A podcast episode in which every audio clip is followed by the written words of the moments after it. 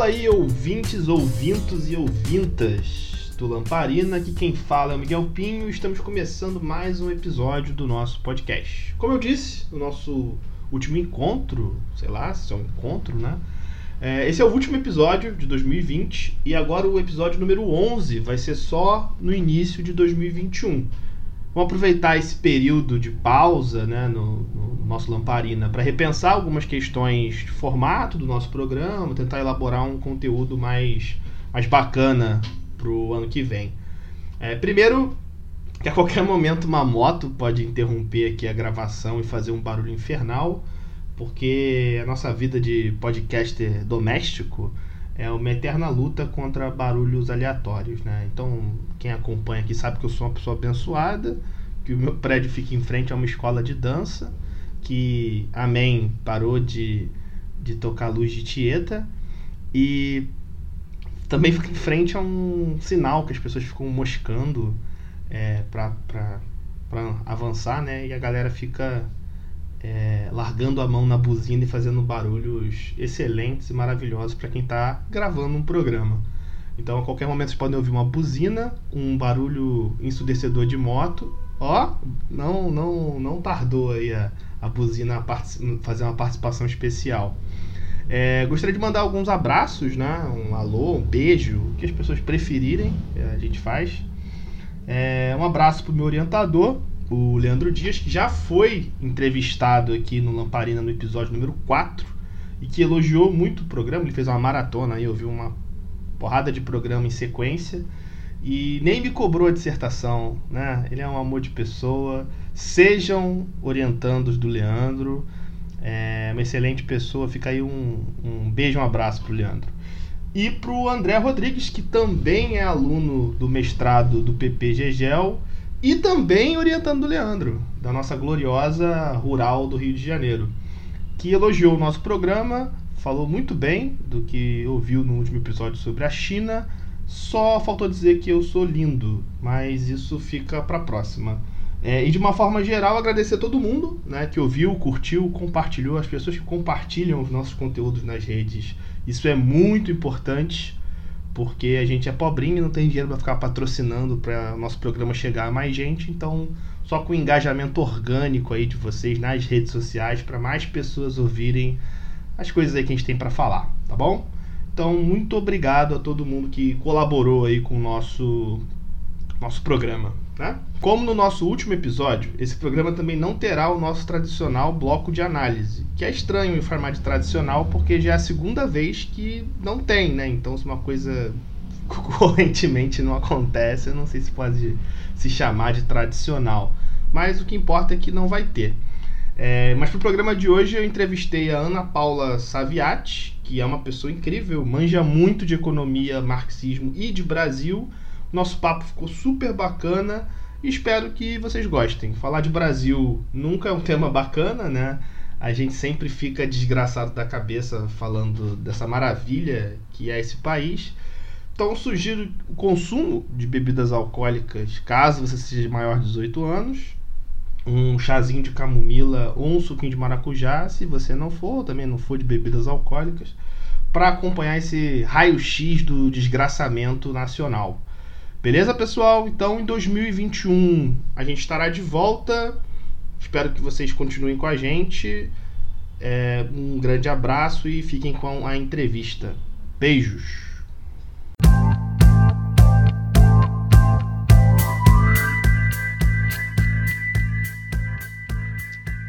Temos o prazer de receber no Lamparina a Ana Paula Saviati, Ana Paula é historiadora, doutorando em desenvolvimento econômico pela Unicamp e, junto com o Diogo Orsi, toca o canal Marx, um podcast de estudos sobre o capital e a obra do Karl Marx.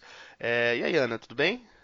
Olá, tudo bem? Muito obrigado pelo convite, Miguel. Muito obrigado. Olá aos ouvintes do Lamparina Podcast. É, como é que foi essa ideia de fazer o canal Marx, assim? Como é que pintou essa? O foi, foi uma ideia muito. Eu, eu lembro direitinho. Assim, a gente estava dirigindo e o Diogo me mostrou no carro um podcast que ele tinha acabado de descobrir no. No, no, no como, não é isso? Ai, qual é o nome daquele. Spotify. Spotify. Eu tenho uma amnésia bem interessante, bem, bem idosa. no Spotify, ele descobriu um podcast americano, Marx Madness, é isso? Marx Madness. Que eram dois caras de que, de que, de que lugar nos Estados Unidos, bem?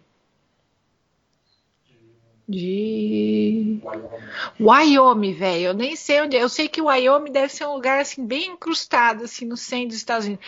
São dois caras do Wyoming, assim, naquele distrito do subdistrito da vilazinha da, da vovó Serena, assim. E um um conhecia o Capital, já tinha lido, e o outro nunca tinha lido. E era um cara que nos anos 80 tinha voltado no Reagan.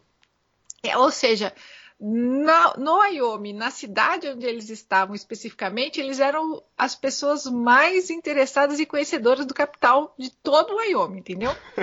Então eles fizeram um podcast entre os dois. Um sabia um pouco mais e o outro era cru de tudo, para ler. E, e, e, o Joe mostrou aquela, aquela dinâmica e eu falei, pô, então vamos fazer, né? Vamos fazer que é legal. E aí a gente tentou adaptar as nossas condições, né? Eu, eu já li o Capital pro. O pro Diogo não votou no FHC, no Alckmin, não, não, que eu não. saiba não, gente, que eu saiba não. Vamos deixar essa parte em off, é melhor para todo mundo, é melhor para nossa relação também, viu? Mas é, o, o, passado de todos condena, viu, gente? O passado é ficar no passado. Mas, uh, e aí, assim, o Diogo, ele entrou na graduação de filosofia três anos atrás, e aí a gente pegou essa, essa coisa, assim, ah, então vamos fazer, vamos fazer, né? Porque imagina morar com uma pessoa que fica falando de Marx dia assim de outro também, né? Deve ser um saco, né? E aí eu acho que ele pegou essa, essa possibilidade e a gente começou a fazer. E, e no começo, não que eu agora seja uma estrela da Globo, né? Mas no começo a gente achou que ia ser minha mãe, que ia ouvir, a gente ia jogar pro, pro, pro, pro, pra Deep Web, né? The Void, né? A gente ia falar sozinho. E começou a aparecer uma, uma galera maluca, assim, porque a gente faz muito. É, é, é uma coisa muito, muito nossa, assim, não tem muita. É muito tranquilo, né? Tanto é que é tão tranquilo que eu não consigo fazer enquanto estou escrevendo doutorado, né? E, e, é legal que muita gente se identifica com o Diogo, né? Porque às vezes eu. E isso é legal, porque às vezes na minha cabeça eu tô falando sozinho, eu já fui, já, já subi, já, já, já fui, voltei no Hegel e o Diogo tá me perguntando, mas volta pra terra aqui que eu não entendi isso aqui. E a galera se identifica muito com ele também, né? Então é muito bom porque eu não fico falando sozinha, não é aquele podcast com pessoas já convertidas, né? Com a galera que já manja muito e eu fico falando sozinha. E o, o, o Diogo traz as dúvidas reais, né? Traz as dúvidas da galera que está lendo a primeira vez. Então funciona super bem. Muito bom. É, e assim, como é que você acha que a, a atualidade de estudar a obra do Marx, assim, que um, um, o principal volume ali, né, que é o Capital, tem 150 Sim. anos. É, o que, que ele diz do mundo atual, assim, que vale a pena é, se debruçar numa obra tão difícil? Ah, ótima pergunta, Miguel. Eu, eu trabalho com teoria do valor, né? Então, assim, dentro da obra do Marx, ele tem muitos trabalhos. Eu, Ana Paula, eu fiquei no Capital. Né? Então, às vezes você pode ouvir alguém falando muito bem, que manja muito de um, de um, de um, da Sagrada Família, do Marx, dos debates dele com o Bruno Bauer o, o Raio que o Parta. Li. Mas não é onde eu me sinto assim confortável para falar, entende? Uhum. Aonde eu me sinto mais confortável para falar é dentro do trabalho do Marx no Capital.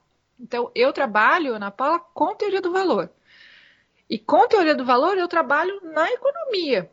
Então, assim, muitas vezes as pessoas leram com, com todos os méritos o livro 1 um do Capital, né, que é o livro que o Marx realmente publica, envia, edita, faz todas as citações a Prometeus, a, a todo mundo, Shakespeare, é maravilhoso. Mas o, o, tijolo baiano mesmo, aquele o, o, duro lá de trabalhar é o 2 e o 3 que é onde ele vai desenvolver uh, as categorias que ele põe em movimento no, no, no livro 1. Né? E no 2 e no 3, a gente tem os movimentos da teoria do valor, né? progressivamente. E eu trabalho com as sessões 5, 6 e 7. Eu trabalho com as sessões do crédito, com a seção da renda da terra e com a seção da equalização do, do valor. E eu me sinto muito sozinha, Miguel, porque fora um professor ou outro que fale de teoria do valor dentro do marxismo, dentro do universo marxista, quantas pessoas a gente conhece que falam do livro 3, né? mesmo quando a gente tem o curso do David Harvey, que ele, que, né, o David Harvey é uma corrente dentro da geografia importante e tal, ele, ele, ele tem uma leitura sobre o livro 3 muito particular, né? Ele meio que ele, ele não invoca o livro 3 como algo tão fidedigno assim para os estudos da teoria do valor, né?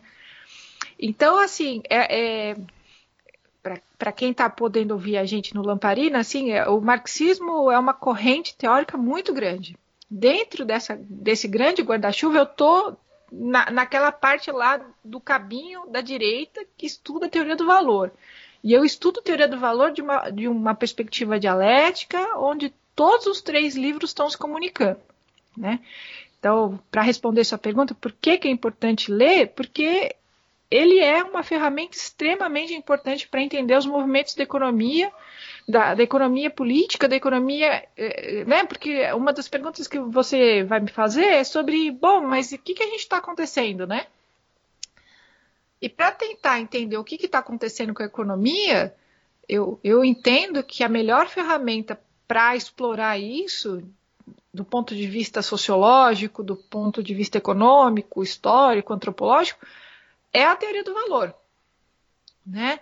porque as outras escolas econômicas elas vão falar um pouco para si mesmas, né? Elas vão falar um pouco para dentro do próprio umbigo delas, para o ramo da economia. E muitas vezes as nossas perguntas extrapolam, né? Então a teoria do valor tem essa capacidade de extrapolar a própria economia, né?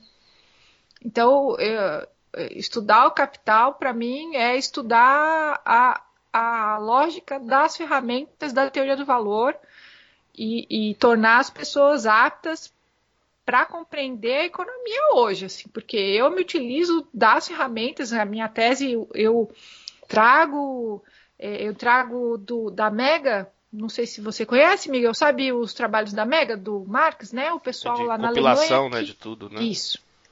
Eu encontrei disponível, né? Dentro dos volumes disponíveis tem um, uh, acho agora me foge o volume, tem um específico sobre crise.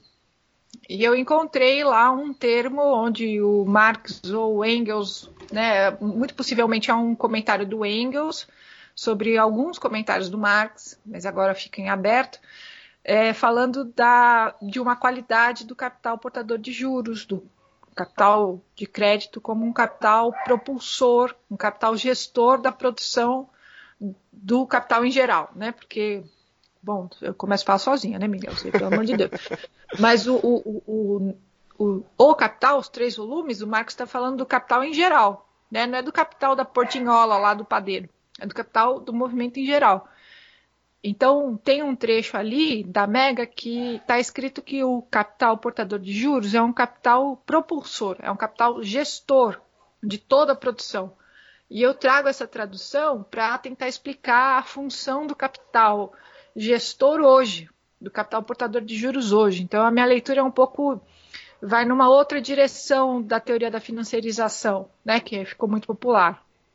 Né, a teoria da financiarização vai um pouco numa outra corrente, né, de que a seria uma é, uma degeneração da, da economia capitalista, né? Agora o setor da finança está muito grande e a minha, minha leitura vai no setor de que não é uma degenerescência, é a própria economia capitalista, é ela na, na sua melhor performance, né? É ela em toda a sua forma. Não é uma degeneração, é a própria economia capitalista que gera a expansão do capital gestor. Né? Ela, exige uma imanência, de, enfim, né? começa, né? Ana Paula não cala a boca. Mas eu acho que eu estou tentando explicar o quanto é importante falar de teoria do valor. E, e, e, o doido, Miguel, é que a gente só lê o Capital da forma como a gente lê hoje de 1980 para cá. Né? Então é um trabalho super atual, por mais doido que seja, por mais doido que seja pensar que ele tem 150 anos. Né? Sim. É, então, já que você comentou aí sobre é, as bases da, da economia, funcionamento da economia capitalista, é, vamos ver se, se o Marx ajuda a gente a entender o que está acontecendo no Brasil. Né?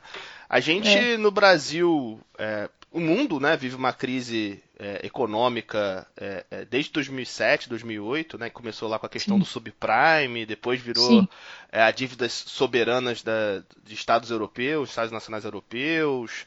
É, mas o Brasil, apesar de tudo isso, conseguiu aplicar é, algumas remediações né, na política econômica nesse período que empurrou essa crise mais para frente. Né? A gente conseguiu passar uhum. ali é, até o Lula né, comentou que era uma marolinha, marolinha né? né? Isso. Sim. E a gente conseguiu, até 2014 mais ou menos, a gente conseguiu manter o pleno emprego, algum nível de crescimento econômico e tal. Só que, enfim, é, ainda com a Dilma a economia já estava patinando, aí veio é, golpe de Estado, é, Temer, Bolsonaro, e assim, é, zero perspectiva de retomada do crescimento. Né? É, quais são essas bases dessa crise econômica que a gente, que a gente vive no Brasil, que provavelmente é reflexo né, do que está acontecendo no mundo, mas tem alguma é, peculiaridade que está acontecendo aqui no Brasil? Como é que você, você vê isso aí? Acho que para a gente entender um pouco, é, muitas vezes quando a gente fala de crise, a gente fala de bolha, né? Ah, a bolha estourou. E eu acredito que a melhor forma de imaginar uma crise não seja essa imagem da bolha, né? Porque a bolha de sabão, quando estoura, ela some, né?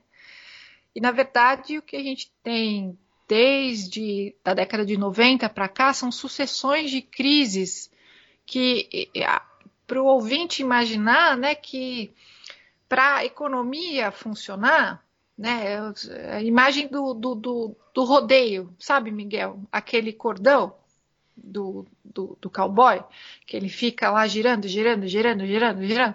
Quanto maior é o laço, Miguel, mais força eu tenho que pôr, não é isso? Quando, quando eu tô com o laço pequenininho, eu faço uma força concentrada, ele fica pequenininho. Quanto maior a economia é, quanto maior o tamanho desse laço, mais força eu tenho que pôr. Então, quando tenho uma crise, é como se ele perdesse a capacidade de girar esse, esse laço. Então, a, a, a imagem da bolha não nos ajuda. E quanto, quando a gente tem uma crise, o, o que, que o peão tem que fazer? Ele tem que aumentar o tamanho desse laço, entende? Ele não diminui o laço, né? O que seria intuitivo para nós. Ele tem que aumentar, né? Como, bom, ele está tendo um problema, ele vai dar mais. É que nem a corda da pipa, né? Ao invés de você trazer a pipa de volta, você vai dar mais, mais, mais cabo para a pipa ir embora, entendeu? Para pipa ir embora. Então, assim, numa situação de desgaste da economia capitalista, de um, de um desgaste econômico internacional, o, as soluções do capitalismo são mais capitalismo, não são menos capitalismo.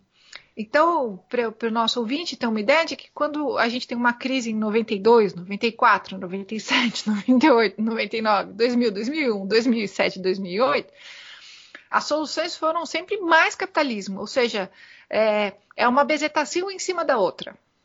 Entende? Então, assim, não é que a gente soluciona uma crise quando ela estoura a bolha. Na verdade, a gente só joga para frente o problema. É que nem aquele senhor que nunca vai no posto de saúde e quando vai ele já está com cancro, entendeu? Ele tinha só um problema no pé e ele vai na, no, no posto quando ele já tem que amputar a perna toda. É, é dessa questão que nos. Né, a imagem. Então, quando a gente tem a crise de 2007 2008, ela já é uma amplificação das crises dos anos 90 que chegaram para a gente na, naquela crise do bugui do milênio, lembra, Miguel? Né? Os jovens que nos ouvem. Da bolha da é. internet? É, a bolha da internet. Então, a bolha da internet, a bolha das empresas.com, ela já é uma amplificação das, das, das crises não solucionadas de, dos anos 90 né, que também são crises não solucionadas do fim da paridade do, do dólar-ouro. Ou seja, a capivara é gigante, entendeu? Parece aquela, aqueles pergaminhos romanos que vai. Uma crise puxa na outra, porque elas são todas indexações. Então, quando a gente chega em 2008, é uma crise que o governo norte-americano já não, não tem muitas outras saídas. Né? Então, a saída de 2001 foi a expansão do consumo, do endividamento das famílias e das empresas. Né? E, e a, a, a, essa saída leva ao endividamento dos subprimes, como você colocou. E os subprimes nada mais são do que a galera que tinha o nome no SPC e mesmo assim estava hipotecando a casa. A questão é que quanto mais economia capitalista é exigida para resolver um problema da economia capitalista, mais pessoas, mais partes vão ficando cada vez mais contaminadas. Então, uh, um problema financeiro que inicia nas instituições financeiras norte-americanas, a essa altura do campeonato que a gente vive, elas vão engessar uh, instituições financeiras do globo todo, como as, as, da União Europeia, do Japão, e assim vão arrastar, obviamente, os periféricos, né? Como nós. Então, aquilo que estourou em 2007, 2008 nos Estados Unidos, chegou aqui no Brasil numa marolinha, chegou porque era marolinha, porque a gente estava no boom das commodities da China, né? Se a, eu sei que eu tô, então, Miguel, eu falo muito, né? Você vai, não, você já, falar. né? mete bronca. Então, se se a gente não tivesse a China, Miguel, a nossa economia seria exatamente tão robusta, tão complexa, tão diversificada quanto na era pré-Lula. Certo? A gente vem se desindustrializando desde 1980, ou para ser mais exato, desde 1978, né, onde o programa de expansão econômica de, de endividamento com crescimento, crescimento com endividamento externo dos militares começou a dar água. Então, já na fase de, de redemocratização, a nossa todo o programa de, de industrialização do país já estava indo ladeira abaixo, já tinha ido a água, o bebê e a criança fora. Então, não é que no Collor a coisa começa a ficar ruim, já estava ruim nos anos 80. Com o Collor, e olha que eu estou ainda lá atrás, a coisa já, já vai para lagosta, entendeu? Já, já foi, foi embora. Então, assim, nós estamos nos desindustrializando tem quase 40 anos. Né? Quero lembrar o ouvinte que nós não temos indústria capaz de fazer uma máscara, velho. Uma máscara, Miguel. Uma máscara de, de, de, de, de coronavírus, velho. A gente teve que importar a máscara. Vocês estão entendendo do que se trata? A gente não tem indústria que faz máscara. Lembra no começo da pandemia, na era 1 da pandemia? Que a gente não estava conseguindo. Álcool gel, velho. Olha o nível, olha a bordoada, entendeu? A galera tá falando. Isso tudo, nós ainda assim somos a sétima ou oitava economia do mundo. Veja só, né? O que significa. A gente não tem indústria para fazer máscara, velho. Olha, olha, olha a bordoada que a gente tá. Então, assim, o nível da nossa complexidade econômica é muito baixo e só vem diminuindo. O governo Lula e o governo Dilma não aumentaram o nível da nossa complexidade, não foi vendendo uh, aparelhos industrializados ou com alto valor agregado, né? Que a gente cresceu, que a gente cresceu nos anos do Lula. Foi vendendo, foi vendendo soja, minério de soja ferro. Para porco comer, velho. Essa é a realidade. A gente, tá com... a gente vendeu coisa para os porcos chineses comer. Né? Não é soja que a gente faz bife de soja aqui.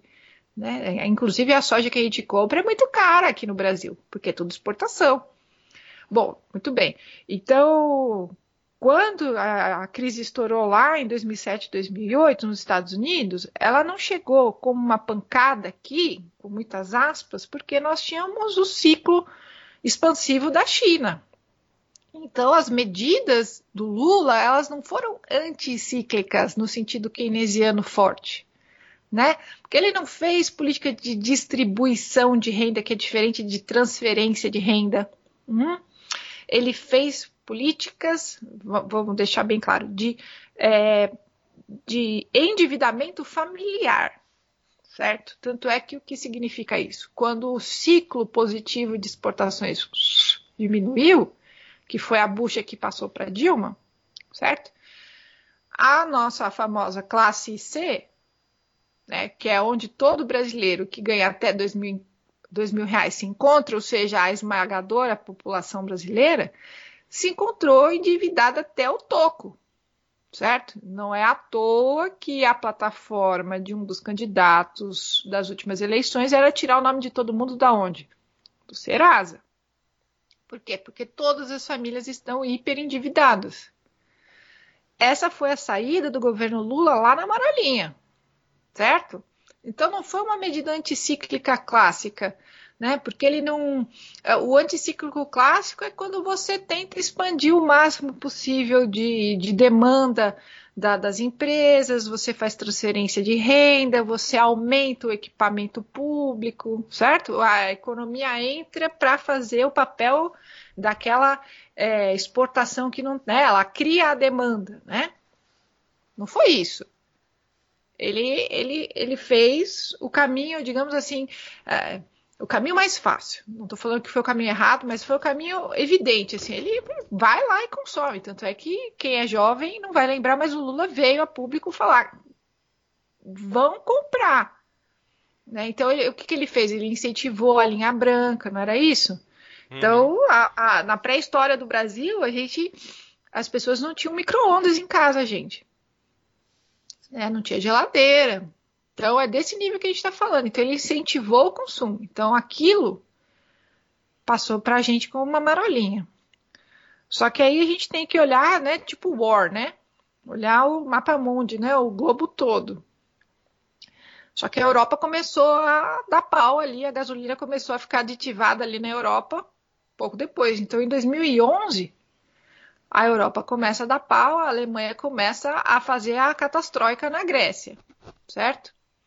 Até 2012, a gente tem quantitative easings sucessivos nos Estados Unidos, ou seja, são injeções sucessivas de liquidez. Injeções, assim, a gente fala também entre aspas, porque não é que os Estados Unidos estava colocando liquidez, é que ele simplesmente não estava retirando. É, eu sei que é meio complicado isso. Você só poderia enfim. explicar melhor para o pessoal que está ouvindo o que seria mais hum. ou menos a liquidez? Essa... Ah, muito bem. Liquidez, pessoal, é vamos pensar a economia como um aquário, certo? Você tem o seu peixinho beta lá dentro, certo?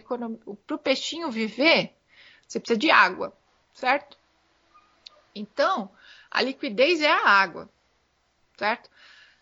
Para os nossos políticos, para que a economia funcione, você precisa pôr mais água nesse aquário, certo? Porque é como se tivesse pouca água nesse aquário.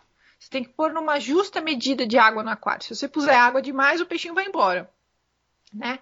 Se você puser pouca água, o peixinho morre com inanição de, de, de água. Então, o regime de controle da liquidez é o regime de controle da água do aquário. Isso é a perspectiva mais neoliberal possível, porque vai entender que liquidez é o que é necessário para que a economia funcione. Né? Liquidez, entenda-se é, moeda, né? É, moeda disponível em circulação. É, entender a economia como um aquário com ou mais ou menos água é a forma como o neoliberal, a forma mais monetarista, o keynesiano mais ortodoxo vai entender a economia, como uma questão de controle maior ou menor de liquidez disponível no mercado, tá? Então, é, é, a liquidez é a quantidade de dinheiro disponível, não de dinheiro colocado em ações, em fundos e investimentos, é de dinheiro em circulação, né? Eu sei que tudo que eu falo Perfeito. parece piorar, né? vai piorando a situação. Então, a, até 2012 tem uma série de políticas de aumento da liquidez artificial no mercado. E enquanto o 2012 está rolando, o Tesouro norte-americano não para de se endividar com títulos podres que ele vai chupando do mercado. Aí a Europa dá pau. Em 2015, ou seja, olha quanto tempo a gente já tem de janela, são quase oito anos. Né? Em 2015, a China passa a reduzir o crescimento dela, porque, veja, ela é uma grande exportadora. Né? Se os outros grandes países que importam dela não estão conseguindo importar, é óbvio que uma hora a grande exportadora vai sentir. Só que o nosso problema é que a grande exportadora era a nossa grande importadora. Né? Ela nos importava muitos produtos de baixo valor agregado. Tá? Não para de achar o brasileirinho de que a China vende muita bugiganga. Gente, isso, incrível que pareça, a China deixou isso para trás. Ela está se desenvolvendo industrialmente cada vez mais. Então, os materiais que ela exporta são cada vez mais complexos, certo? Então, dentro dessa escala geológica aí que eu estou montando, a gente está lá na, na ameba, entendeu? Né? A gente está falando dos dinossauros e a gente aqui está vendendo soja para o porco chinês comer, tá bom? Então, quando o nosso grande importador de soja do porco chinês comer parou de importar, parou de crescer na mesma velocidade, porque a China estava crescendo a 10%, ela cresceu a 7%. Olha só que diminuição abrupta. A gente sentiu. Né? A gente sentiu, porque. Nossa, mas só foi só 3%, Ana, foi só 3%. É, então, então veja o nível da nossa vulnerabilidade. Olha, a gente está na mão do palhaço, né, em termos bíblicos. Né? A gente tem a nossa vulnerabilidade econômica é extrema. A gente vive de exportar produtos de baixíssimo valor agregado. E enquanto a China não tiver um outro grande boom de commodities, ou seja, enquanto a China não resolver fazer um sintético porco dela comer, a gente vai continuar na mão do palhaço vendendo, o agro vai continuar sendo pop e a gente vai continuar queimando terra na Amazônia, no Pantanal, no Matopiba, no raio que o parta para vender soja. O... E, e especular isso no preço da terra. O neoliberalismo, é, para o David Harvey, que você até comentou dele aí um pouquinho antes, é, é um movimento que não cumpre o que promete. Né? A gente vinha vivendo o fim da era de ouro do capitalismo, é, ali pós-guerra, né, aquele período de reconstrução das economias, de crescimento, de expansão e tal. E a, quando esse crescimento vai é, se esgotando, o neoliberalismo é, ganha força, né, prometendo essa retomada do crescimento. É, mas na verdade ele vai dizer que isso era um discurso, né, que na verdade existia um projeto de poder das classes dominantes de, de retomar o poder perdido quando as, as classes é, trabalhadoras, né, elas se empoderaram ali com mais, mais, mais poder de negociação, né, é, é ele, ele vai conceituar o neoliberalismo como essa retomada. É, no Brasil, né, a gente teve essa abertura neoliberal dos anos 90, e a gente teve essa inflexão é, do neoliberalismo, acho que sutil, né? bem, bem menos do que eu gostaria que fosse, é, durante os governos petistas. É, você até comentou já sobre essa questão é, da, da, da, dependência da economia chinesa para esse crescimento, uhum. mas é, eu acho que eu acrescentaria né, dizer que também houve mesmo que de forma tímida, algumas políticas de investimento público. Né? Houve um aumento do hum. investimento público de uma forma é, geral, que eu acho que caracteriza bem uma, uma diferença para o período anterior. É, o, o, PAC, Minha Casa Minha Vida, né? É, inclusive Minha Casa Minha Vida que não tem nada de política de habitação, né? É uma política de, de dar dinheiro para a construtora, gerar emprego, enfim. É, é, é, e ganhar dinheiro, né? Que eu acho que é o principal para a construtora. É, e, e nesse, nesse período que a gente teve essa, mesmo que tímida, Sim. inflexão do neoliberalismo, a gente teve uma resposta melhor da, da economia. Né? É, por que essa aposta da, da, burguesia brasileira, das elites brasileiras, nesse retorno ao neoliberalismo e, na verdade, é, um neoliberalismo hard, né? A promessa agora de um ultra neoliberalismo, né? Uma coisa mais radical do que nunca foi antes no, no Brasil. Ó, sua pergunta é a pergunta de um milhão de dólares. Valeria um programa inteiro, hein, Miguel? Por favor, hein? É, o que, que eu vou falar talvez né, confunda um pouco, mas a gente deve se perguntar: o neoliberalismo deu errado para quem? Né? Porque essa, essa, essa injeção foi na bunda de alguém. Né? E o que a gente sabe é que os anos dourados da economia capitalista duraram no máximo 20 anos. Né? Eles são a exceção à regra. Né? É, o século XX, dos anos 60, né? que, que é onde a gente tem de fato a reconstrução da Europa, até 75, que é onde a gente já tem estagflação, velho, não são 15 anos. Ou seja, essa era de ouro do capitalismo, é, é, se ela fosse assim algo tão grande, ela poderia ser a, a regra, mas ela foi a exceção. Ela teve no máximo 25 anos se a gente espremer muito. Então, assim, o capitalismo ele, ele entra nas guerras porque ele tem uma. Ele já vem de um carrego anterior que é a corrida imperialista. Ai, nossa, Ana Paula tá indo muito para trás, mas olha, para a gente ter a Primeira e a Segunda Guerra Mundial, vamos lembrar do ensino médio, a gente teve aquela corrida imperialista que, que detonou todos os países que levaram à Primeira Guerra, depois levaram à Segunda.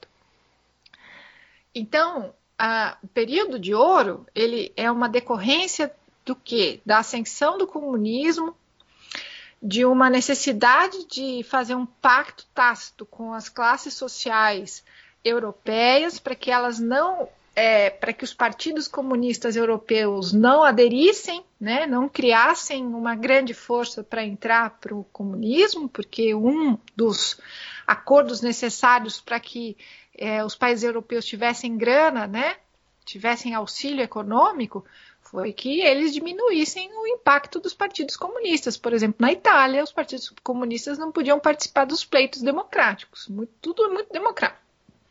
Então vamos devagar que esse santa de barro, entendeu?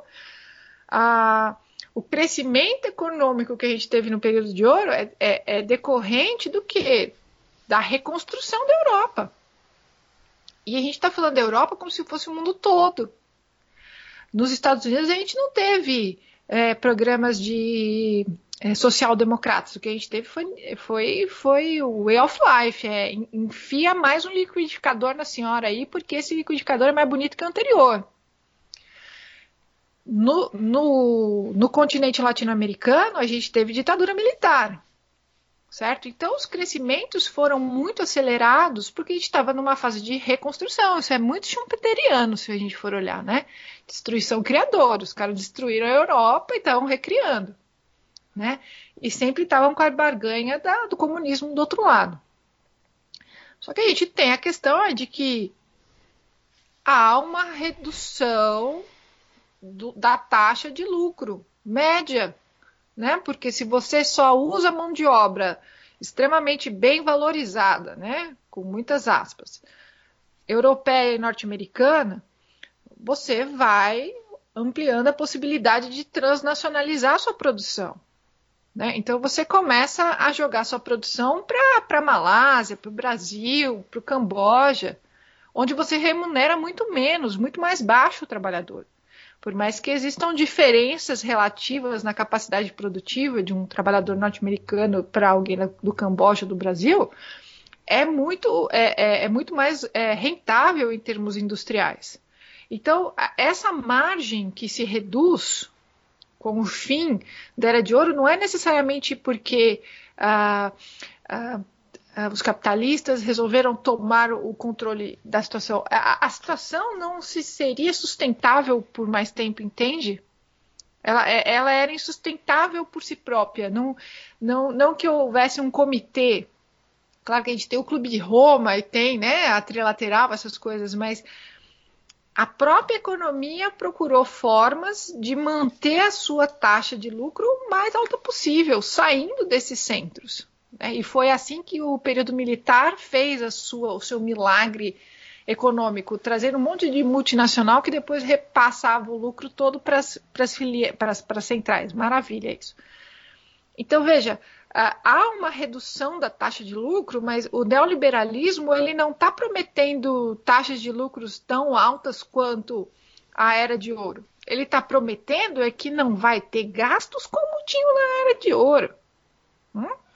Não vai ter mais distribuição social de lucro. Ah, neoliberalismo, você é tão capitalista quanto o Bill Gates, basta você tentar. Se você não tentou, você é um fracassado. Né? O que a gente tem no neoliberalismo é a diz, de solução do pacto de classes. Né? E então todo mundo é capitalista agora. Né? O que se promete no neoliberalismo é que todo o problema então, é como se a gente tivesse fazendo o capitalismo, o, o liberal capitalismo 2.0, né? o capitalismo voltando às suas origens de fato. O que fez o capitalismo ser dourado só para os europeus que fique bem claro, porque aqui no Brasil a gente estava numa ditadura militar, foi a necessidade de reconstrução europeia e de fazer com que os trabalhadores não se tornassem comunistas. Ponto. Né? Enquanto eles estavam reconstruindo a Europa, estava tudo bem. Depois que o, a capacidade de reconstrução europeia diminuiu, eles procuraram lucros em outros lugares.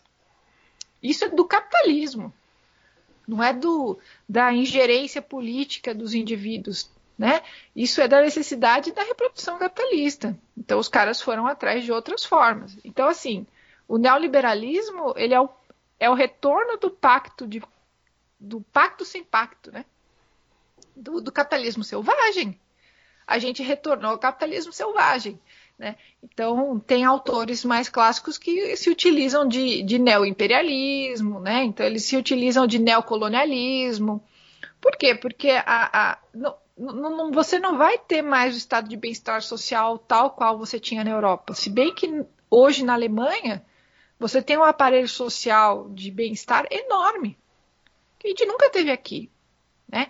Lembrando que no governo do PT, a gente falava que o governo petista estava aplicando um estado de bem-estar social no Brasil. Só que a gente precisa lembrar que a gente tem 70% de casas sem acesso à malha de saneamento básico no país. Então é um pouco difícil fazer essa migração de conceitos, né? Falar que a gente teve aplicação de estado de bem-estar social no Brasil.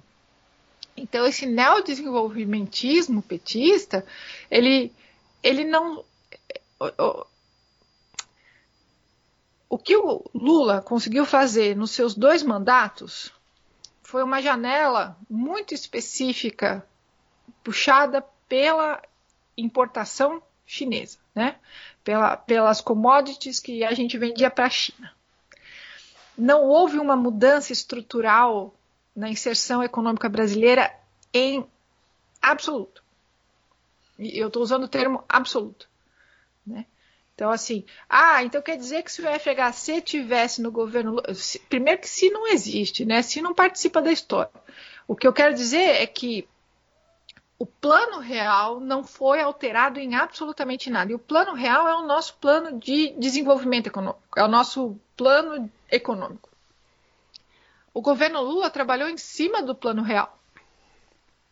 Só que o plano real ele não foi feito para que houvesse para que haja distribuição de renda, ele não é feito para que exista industrialização brasileira, ele é feito para que a gente faça do país uma plataforma de valorização de capital e que o país se torne uma grande plantation mecanizada.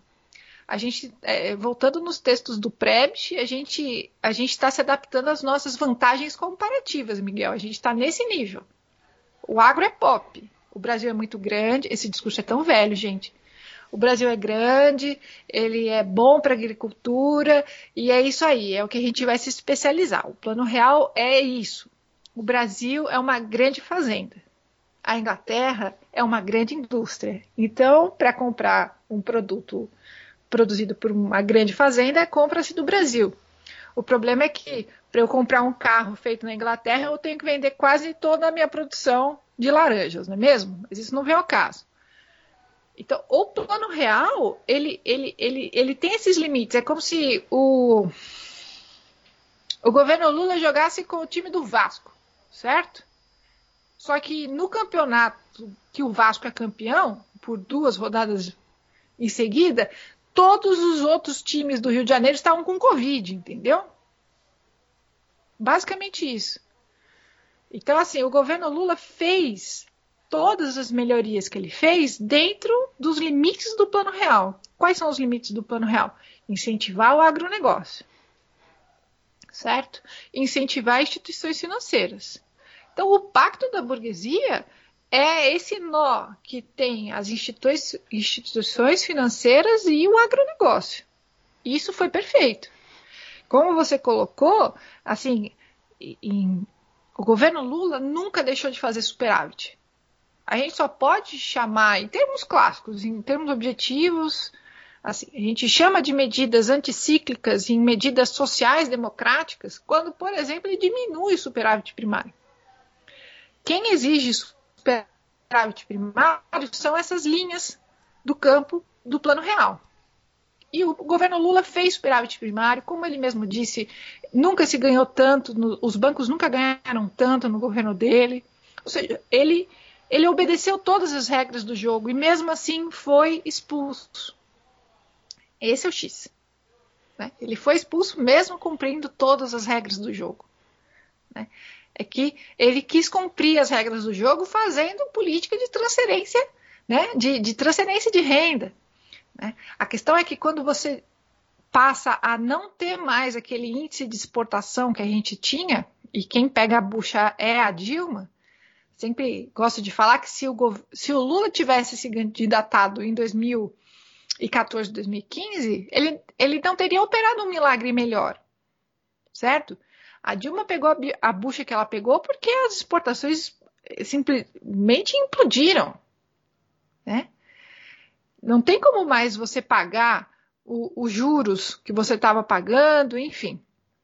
Então, a, em termos econômicos, o que a gente está vendo é uma redobrada das regras do jogo, né? Como se a gente, a nossa economia desde 94 joga dentro do plano real, né? O nosso esporte é o plano real, certo? Então é como se a gente tivesse o aumento. Então agora a gente só pode fazer uma substituição. Agora o impedimento, a linha do impedimento é maior. Entende? A gente vai aumentando a, o nível de dificuldade do plano real. A gente vai redobrando a aposta no plano real. O problema é que o plano real, ele. O problema, né? Dos problemas do plano real é que ele não tá, ele não é descrito para que a gente tenha um desenvolvimento econômico industrializado ele é para que a gente vire um fazendão. E, então o plano real está dando certo. Então a pergunta é: não está dando certo para quem? Né? Outro dia eu estava vendo a Globo News e estavam falando que o Ricardo Salles estava isolado. Isolado de quem? Né? A doida lá do Ministério da Agricultura falando que o boi é bom porque ele, ele é anti-incêndio. Né? É esse nível de gente louca que, que tá ali. E eles estão fazendo isso porque o Brasil está se tornando cada vez mais espaço agrícola. E não é só por uma questão imediata. Você, como geógrafo, sabe melhor do que eu.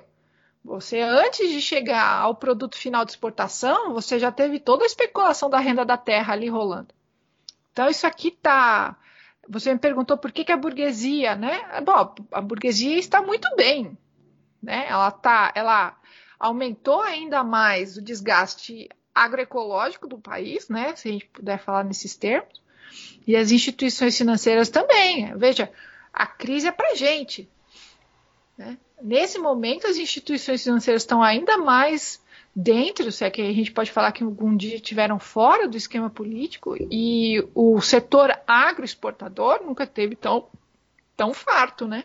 Você, você acha que então seria correto, dentro, dentro do que você falou, é, dizer que a burguesia fez a leitura do fim da, do ciclo da, das commodities e vendo né, que, que esse modelo anterior não ia mais se reproduzir, é, aumentar a carga em relação à, retirada de direitos, a, a aumento Sim. da exploração do, do, do, povo. Então foi Sim. uma leitura política, a, econômica é, da situação para aumentar o, o, o, processo de exploração, né? De, de... Sim, a, a, a lógica não é.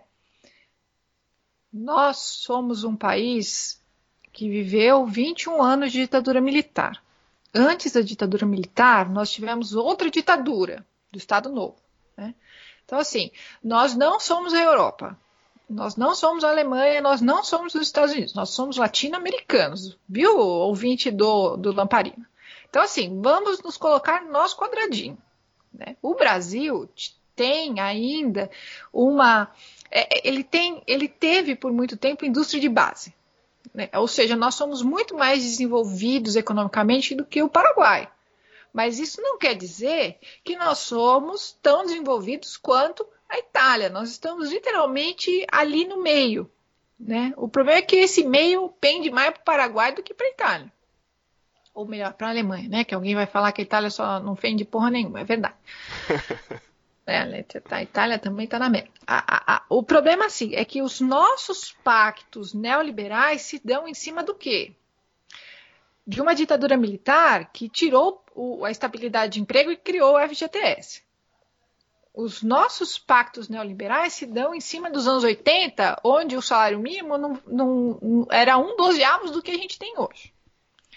O nosso pacto neoliberal se dá em cima do quê? De um governo petista que auxiliou as políticas de reforma trabalhista, certo?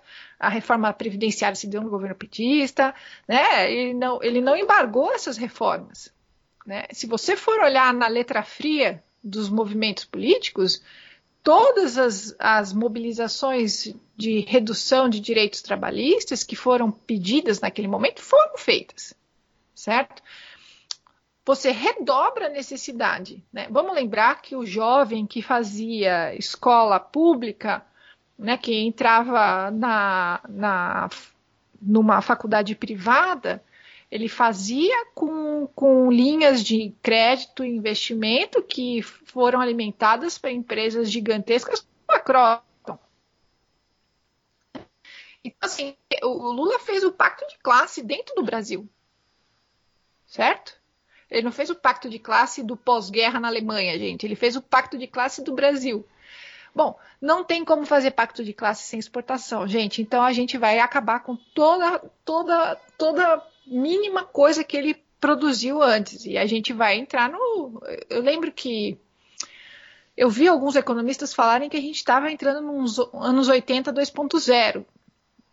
E de fato, a gente vai. Como se o, o que a gente tem, a gente vai desmantelar mais ainda e mais ainda. Então a gente estava discutindo esses dias, né, da pejotização. Eu faço, eu sou a famosa pejotinha, né, Miguel? Então eu faço um trabalho, eu tenho um prazo de 15 dias. Né? Eu tive amigos que não conseguiram cumprir o prazo de 15 dias, eles saíram do projeto. Ponto. Muito obrigado, você saiu do projeto. Entregou em 15 dias. Quando é que você vai receber, Miguel? Daqui 60 dias. Certo? Então, assim, ah, mas é muito bom ser PJ, porque então meu, eu negocio com o meu chefe. Bom, se você não é essa, essa, essa alma cebosa, mesmo que você seja uma alma crítica, veja, se eu estivesse empregada na, na carteira de trabalho, primeiro que os descontos seriam diferentes. E segundo, que eu receberia no final do mês. Eu recebo daqui 60 dias. Né? Ou 90 dias. Os caras eles não têm obrigação nenhuma. Você é uma pessoa tão jurídica quanto eles. A questão é que eu tenho que fazer o trabalho agora.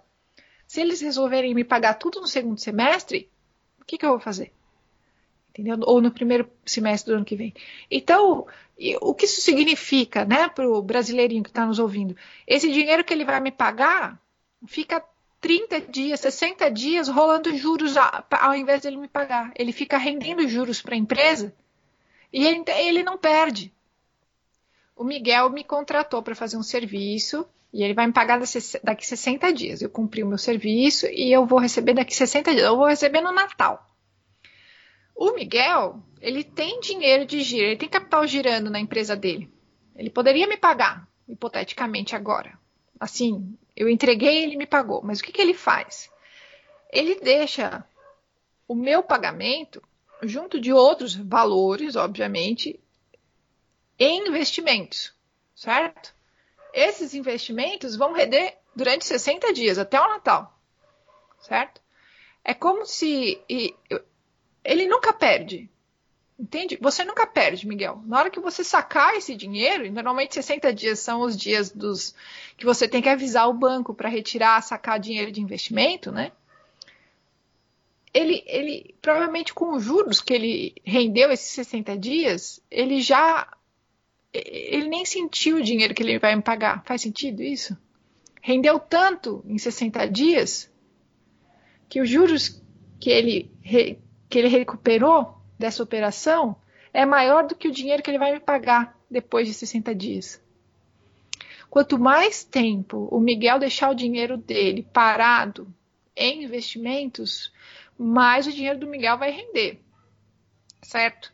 Quando as empresas elas estão muito alavancadas, ou seja, elas estão em grandes investimentos financeiros, muito mais do que investimentos de circulação, quando a economia está circulando menos, as empresas ficam cada vez mais alavancadas em investimentos financeiros. Isso faz com que, ao invés de receber em 15, 30, você passe a 60, 90 dias. Por quê? Porque eles ficam deixando o dinheiro cozinhar em investimentos financeiros para render, certo? Fica rendendo dinheiro lá. Então, se ele antes me pagava em 30 dias, agora ele vai me pagar em 60, porque ele vai esperar o dinheiro dele render o dobro. Aí depois ele me paga, porque ele é obrigado a me pagar ainda, ele saca o dinheiro, Por só enquanto, que o né? dinheiro. Daqui enquanto, a pouco né? nem obrigado Daqui mais. a pouco nem mais, né? Ele fez um. Ele, como é, foi visi- viabili- ele me deixou eu aparecer, né? Foi pela visualização do meu trabalho. Então, eu- sei que é um pouco abstrato demais para o nosso ouvinte que está sofrendo, mas o o que eu quero dizer é que o, o dinheiro que ele conseguiu fazer render durante 60 dias cobre os custos dele me pagar. Entendeu? Ele, ele, se, esse, ele sequer se movimentou. O dinheiro do rendimento é o que vai me pagar. Entendeu? Sim. Ele está me pagando com o rendimento futuro dele. O, a gente comentando né, sobre esse período é, dos governos petistas, que muita gente é, chamou de neodesenvolvimentista, né? O André Singer, o Mercadante, que foi ministro, o Bresser Pereira, é, vários intelectuais é, é, é, brasileiros aí comentaram, chamar, denominaram esse período de neodesenvolvimentista. É, o desenvolvimentismo clássico no Brasil, ele teve industrialização sem distribuição de renda e esse mais recente é, teve é, transferência de renda, né, no- nos termos que, que, que você colocou, mas também não teve industrialização. Né? A gente teve um processo que supostamente seria desenvolvimentista, mas sem, sem industrialização. É, e durou pouco, né? justamente aí coincidiu com o ciclo é, de commodities, é, com super ciclo de commodities, né, com preço elevado. Sim. É possível é, a gente pensar em algum processo sustentado de crescimento econômico no Brasil é, se a gente mantiver essa tendência de se desindustrializar? Não. Foi. Ó, gente, o nome do nosso país é Brasil. É Brasil. Brasil de pau Brasil. Né? O, nosso, no- o nome do nosso país é o nome da mercadoria que fez com que Portugal finalmente dissesse essa, esse- essa massa territorial é nossa, certo? Nós somos um, uma, o nome do nosso país é uma mercadoria hum, colonial, tá?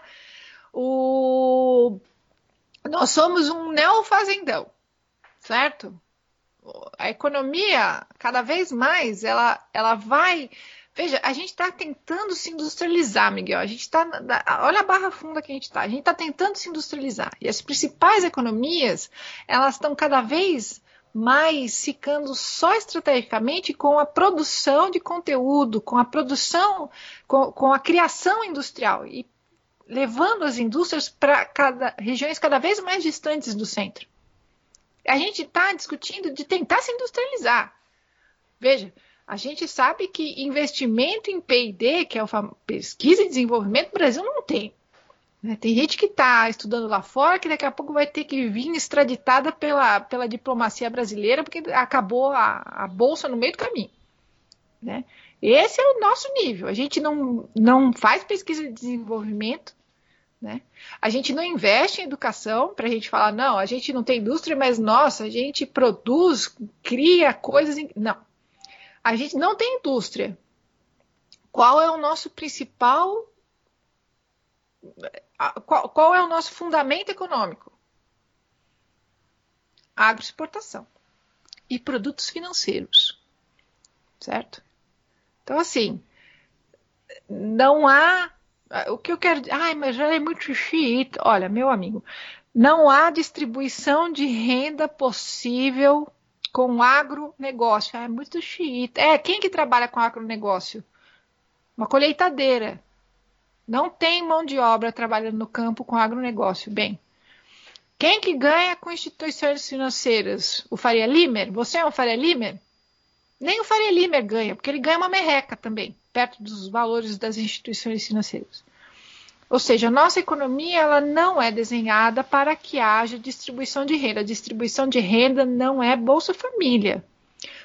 Não estou dizendo contra o Bolsa Família aqui. Fique registrado. Distribuição de renda é aumento salarial real, acima da inflação. Não há. Não há e não houve, certo?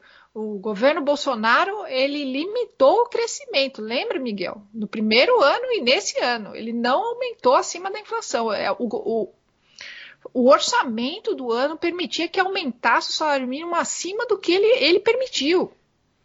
Ele diminuiu o salário mínimo. O orçamento cabia um salário mínimo maior, ele diminuiu.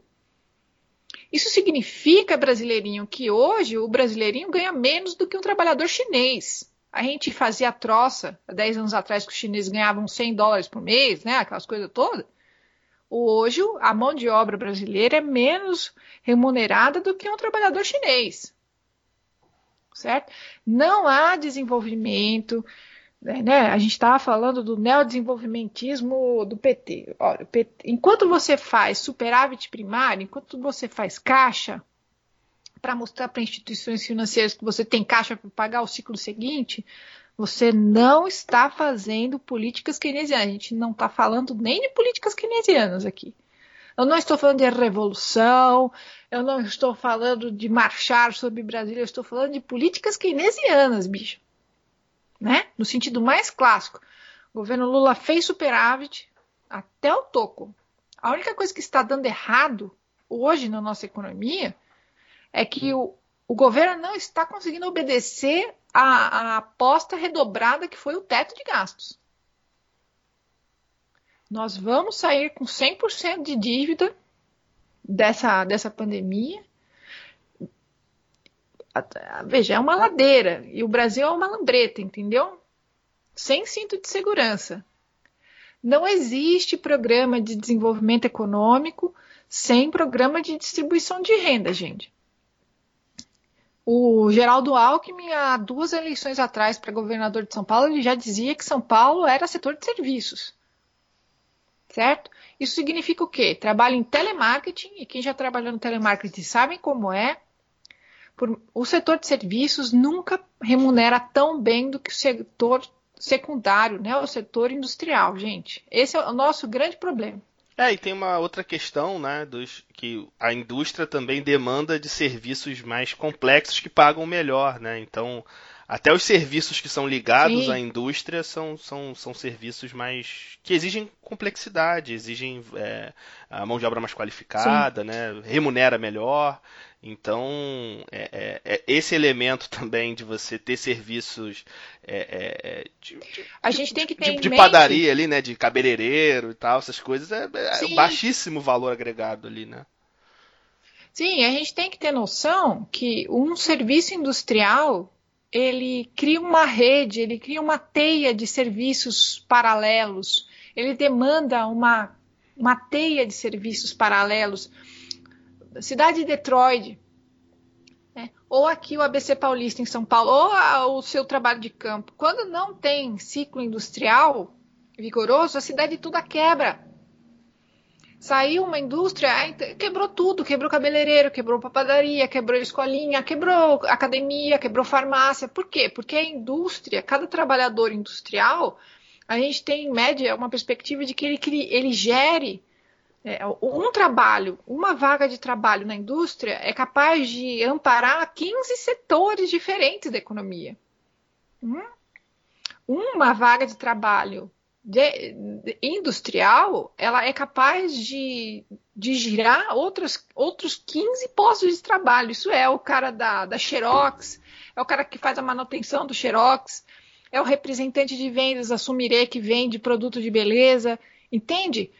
Então, por quê? Porque o trabalho industrial ele, ele tem carteira assinada, ele é bem remunerado, ele, ele tem estabilidade, é, o que o cara do setor secundário não tem. Né? De novo, trabalhei no telemarketing por algum tempo. A remuneração do telemarketing é de um salário mínimo, com descontos, certo? Então, o grande boom Veja, olha, olha a barra funda que a gente está. A gente está falando que o grande boom que tirou a classe C de um ponto de viver numa casa sem né, o chão batido, sem alvenaria, para uma casa de, de, de cimento, foi aumentar um pouco o salário mínimo. E gerar trabalhos do setor terciário. Olha só, olha a mudança brutal que a gente teve na nossa economia em oito anos. Olha, o, o, veja, o quanto é importante a gente falar de economia, o, o quanto é brutal a mudança criada por um, uma política de oito anos que faz muito pouco dentro do que pode ser feito economicamente. A gente tem que pensar que o tal estado de bem-estar social na Europa não existia antes dele ser implementado. Né? Eu sei que é meio bizarro falar isso. Mas, por exemplo, um cara com ensino universitário na Europa, ele vai ganhar mais ou menos parecido com, com o valor de um repositor de supermercado. Aí o brasileirinho vai falar, ai que absurdo, né? O cara estudou tanto, né? Estudou para ganhar quase igual um repositor. Olhe pelo outro lado, velho. Todo mundo tem mais ou menos o mesmo padrão de vida. Aqui no Brasil não. O cara ganhou 3 mil reais, ele acha que ele é classe média alta. Na Europa, todo mundo tem o mesmo padrão de vida em grande parte dos lugares, ainda hoje, com o desmonte do estado de bem-estar social. Então, assim, não adianta a gente se comparar, fazer as coisas imediatamente. O que a gente precisa saber é que no governo Lula, a classe média estacionou, a classe média, aquela que ganha um pouco acima de dois mil reais, dois mil reais, e o que ele fez foi um, uma transferência de renda para a classe C. Que é todo mundo aqui, gente. Que é todo mundo que está falando aqui. Certo? Transferências de renda com gastos familiares, ou seja, essas famílias da classe C saíram endividadas, certo? Então, a situação toda é, o cara faz Uber e ele ou ele aluga o Uber, ou ele tem que fazer 800 pau por dia de Uber, ou ele compra um, entende? Então, assim, a gente tá. É como se a gente fosse acirrando cada vez mais as condições, vão sendo cada vez mais acirradas. A gente já normalizou o cara que faz entrega de Uber Eats de bicicleta do Itaú. Entende? Então o, a precarização só, só aumenta. Né? Aqui na Universidade de São Paulo, agora a gente tem professores contratados em, tipo regime emergencial, que na verdade eles dão dois anos de aula, recebendo R$ 1.650. É, aí tem aquele débil mental que escreve falando que tem professor que recebe 60 mil reais por mês na, na, na folha, né? Se tem, deve ter dois, três professores no Brasil inteiro. Né? É o típico comentário de domingo, né? Que a gente ouve na mesa de domingo na casa da avó. É sempre um tio desgraçado falando um comentário de merda, né? Então assim, a gente vai precarizando todos os setores. Então a gente tem que entender que é importante a gente falar de economia e os limites do nosso projeto econômico, né? Porque como eu usei a ilustração, é como se a gente estivesse jogando futebol querendo que o time jogasse como um time de basquete do, dos Los Angeles Lakers, né? Como se a gente quisesse que Bangu e 15 de Piracicaba jogasse tão maravilhosamente quanto o time do Ronaldinho Gaúcho lá, o Barcelona, né? Como só atualizado. né? Então, assim, a gente tem problemas que são do próprio fundamento de como a nossa economia se insere. Nós não temos projeto econômico. E quando o Guedes fala que ele vai, ele garante que vem investimento, é porque a única coisa que ele pode prometer é tentar que venha investimento, porque ele não tem um projeto econômico de desenvolvimento. É, então, assim, eu falei para você, né, Miguel? É só na base do, do, do, do chazinho de camomila. Eu espero que você até coloque ali como tá, escute nosso podcast com uma branquinha, né, com uma cachaçinha, né? Porque esse debate não é feito. Não, não é feito. A gente fala, quando a gente fala de economia, sempre aparece um, um, um ser humano que parece um mineral falando que vai prometer você ganhar mais dinheiro investindo na bolsa. Então, o nosso debate sobre economia é muito raso. É muito raso.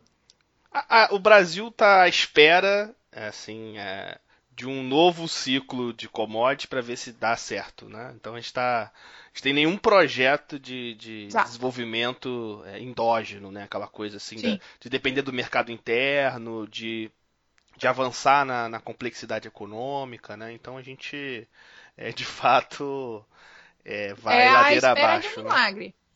É a espera de que o fazendão volte a todo seu vigor. A própria, né? a própria é China, né? A própria China tem feito uma, uma, essa mudança, né? Ela, claro que ela depende muito de exportação, mas ela tem esse fortalecimento do mercado interno até para sustentar o, o, próprio crescimento, o desenvolvimento econômico. Então, a nossa é, é, sorte é que o terreno chinês, né, bem geograficamente falando, ele é péssimo, né, em termos de cultivo, né? Grande parte é um desertão desgraçado lá, né? E eles têm muitas bocas para alimentar, né? Então a nossa, nossa, como é que é? O, azar deles é a nossa sorte, né? Nós temos muito território para plantar aqui. Então, enquanto existirem bocas chinesas à espera de alimento, o brasileiro pode se acomodar vendendo grãos para alimentar porcos chineses. Né? Então, é esse o nível de complexidade da nossa economia. Né? Então, não há pesquisa e desenvolvimento. Os caras tá, o, o, o nosso governador aqui de São Paulo estava querendo acabar com a FAPESP, que é os caras que pagam, que bancam todo o, o que sobrou de pesquisa e desenvolvimento do, do, Estado e é os, que mantém os caras que estão fazendo as vacinas, entendeu? É, é, sabe, tipo, quer se matar dando um tiro na boca, entendeu? Assim, não tem como, entendeu? E já que a gente está falando de coisa ruim, né? Então tudo que é Vamos ruim sempre, po sempre pode piorar. Pode puxar, pode é, puxar. Como é que você você vê a perspectiva desse de política econômica do governo Bolsonaro, assim, porque é, inicialmente tinha aquela ideia de seguir rigidamente o teto de gastos, a, aplicar é, todas os, as, as, cartilhas do, do mercado.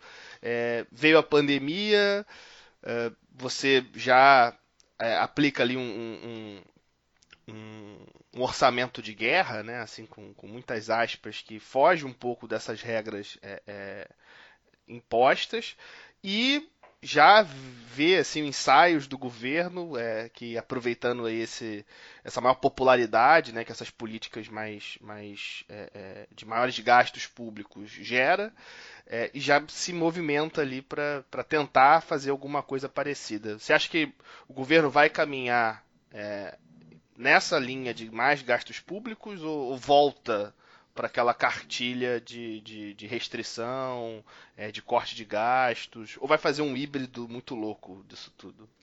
Olha, né, como uma boa historiadora, não trabalhamos com búzios nem com futurologia. Quem gosta de fazer futurologia é economista, né? Graças a Deus.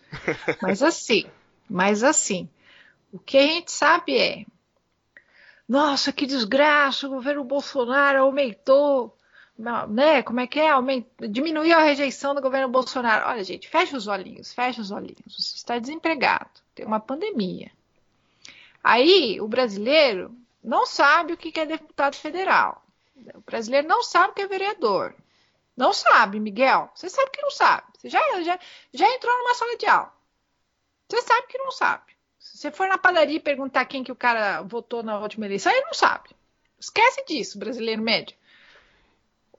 Quem é o governo no Brasil, para o brasileiro médio? É o presidente. A gente sabe que é, uma, é, uma é um hiperpresidencialismo no Brasil. Então, o que vier de Brasília vem de quem?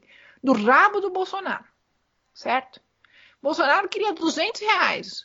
Foi o legislativo que conseguiu 600. Não importa, ninguém sabe o que é legislativo no seu país.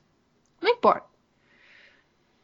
Ah, então aumentou o índice de aprovação do Bolsonaro. Sim, você estava morrendo de fome desempregado, numa pandemia, apareceram 600 reais. Quem é que em sã consciência vai falar contra o governo Bolsonaro nessas condições? Só que o governo Bolsonaro está no meio do caminho. Certo? Ele já não vai poder cumprir o teto de gastos. Isso é fato. Mas ele também não pode perder a reprovação. Só que o acordo dele não foi com a população, foi lá com o teto de gastos. Então a gente vai começar a ver no ano que vem, só que isso já é do segundo, terceiro ano do governo Bolsonaro, ele tentando arredondar essa bola. A gente sabe que o, o auxílio emergencial não vai até janeiro, vai até dezembro. Então, assim, brasileirinho médio que sai para trabalhar, sai para ver, é um farol, são cinco pessoas pedindo no farol. As pessoas estão pedindo dinheiro para comer no farol, elas não estão vendendo bala, estão pedindo dinheiro porque elas estão passando fome. Entendeu? Isso se multiplicará, certo? Ele pode continuar estendendo, mas você entende o que é transferência de renda? Ele, ah, eu vou aumentar para eu vou aumentar para mais seis meses pagando 300 reais. Isso é transferência de renda. Certo? Um Estado normal pode fazer isso. O problema é que ele tem um pacto com o teto de gastos. Então, o choque do Bolsonaro vai ser sempre mantido por essa geleia real que é o PMDB, que eu me nego a chamar de MDB. Né? Então, assim, a gente vai ver o, a, o acordão, a política tradicional, ele vai rolar essa bola até onde ele puder, entendeu? E assim, se ele se comprometer com o teto de gastos, ele não cai. Certo? Se ele se compromete a ajudar a população com 100 reais por mês, por 200 reais por mês, a, o índice de reprovação dele também não vai diminuir. Certo? A gente sabe que o, o, o, dos quatro anos ele governa dois, né? Porque o primeiro é o primeiro ano que ele está resolvendo os problemas do governo anterior e o último ano ele está se reelegendo. Então, esse ano e o ano seguinte é o que realmente ele vai fazer alguma coisa. E ele vai ficar tocando essa bola. Não, agora a gente só vai poder dar 200. Agora a gente só vai poder, poder dar 100. Vai ficar tentando fazer acordo com o teto de gastos. Vai tentar se reeleger. E aí é na reeleição ou no candidato seguinte que vem a Bush de verdade. Né? Que é um ano todo falando que vai estar tá consertando o problema do governo seguinte dois anos tentando implementar alguma coisa. Já viu, né? Então, assim, o que a gente tem na letra fria é que ele tem que agradar o teto de gastos e ele tem que fazer com que o, auxílio emergencial dele não saia de repente. Ele pode reduzir para um sexto do que é hoje. Ainda assim, né? Ele está 100 reais para quem não tem dinheiro nenhum, é alguma coisa. Certo? 100 reais é alguma coisa. É o governo federal dando algum dinheiro, velho. Né? Então a gente tem que olhar para onde esse dinheiro está indo, de fato. Né? Para quem não tem dinheiro algum, né? E esse dinheiro está entrando no, na conta de gente que tem doutorado, gente. Não é só o fudido que você acha, imagina que mora lá no Capão Redondo. Todo mundo está desempregado, brasileirinho. Todo mundo. Igualzinho na Europa, né? O cara que tem ensino superior e o cara que é repositor de estoque. Tá todo mundo zerado. Esse dinheiro está entrando na conta de todo mundo. Certo? Então, a gente tem que, que, que imaginar que todo mundo está passando necessidade com mais complexidade e menos complexidade. Agora, o, o, que o, o, do meu feeling que eu posso falar é o Armínio Fraga aparecendo como espectro, né? Sempre falo com essa figura, né? O Armínio Fraga é o pai, né? Que, que deu uma segunda vida ao plano real. Ele vira e mexe aparece no Globo News em alguma coisa.